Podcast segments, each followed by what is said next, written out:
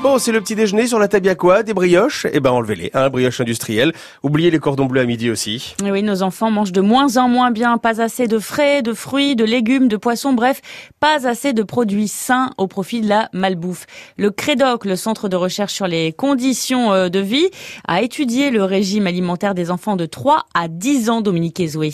Le Crédoc a étudié les grandes tendances pour voir si depuis 2007 on a amélioré la qualité des repas qu'on sert aux enfants. Et le moins qu'on puisse dire, c'est que le bilan n'est pas brillant, en dépit des innombrables campagnes menées sur le sujet. Alors premier constat global, le régime alimentaire des enfants a beaucoup évolué ces dix dernières années. Les enfants mangent aujourd'hui moins de produits sains qu'il y a dix ans et plus de plats industriels, que ce soit des plats préparés, des pizzas et autres cordons bleus. L'augmentation frôle les 40%, tous âges confondus. Le Crédoc note aussi une forte progression de la consommation de soda chez les enfants de 3 à 6 ans. Alors, quels produits sains diminuent, Dominique?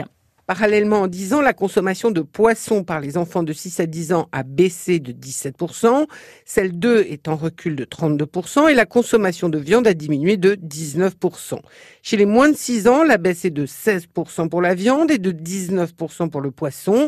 Le lait, les produits ultra frais laitiers et le fromage reculent aussi fortement avec des risques quant à l'absorption de calcium et au développement des os.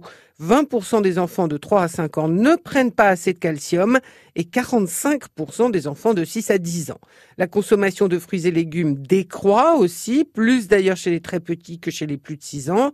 Ils mangent aussi moins de pommes de terre et boivent moins de jus de fruits. Alors comment on explique ces évolutions? Le manque de lait et de produits laitiers tient au fait que nombre de parents doutent de l'intérêt des produits laitiers comme d'ailleurs certains professionnels de santé. Mais le calcium qu'ils apportent est difficile à remplacer comme la vitamine D. Alors, petite consolation, le Crédoc constate une très forte baisse de la consommation de produits sucrés, ce dans toutes les catégories d'âge. Il y a aussi un recul important des matières grasses et des charcuteries, ce qui va dans le bon sens.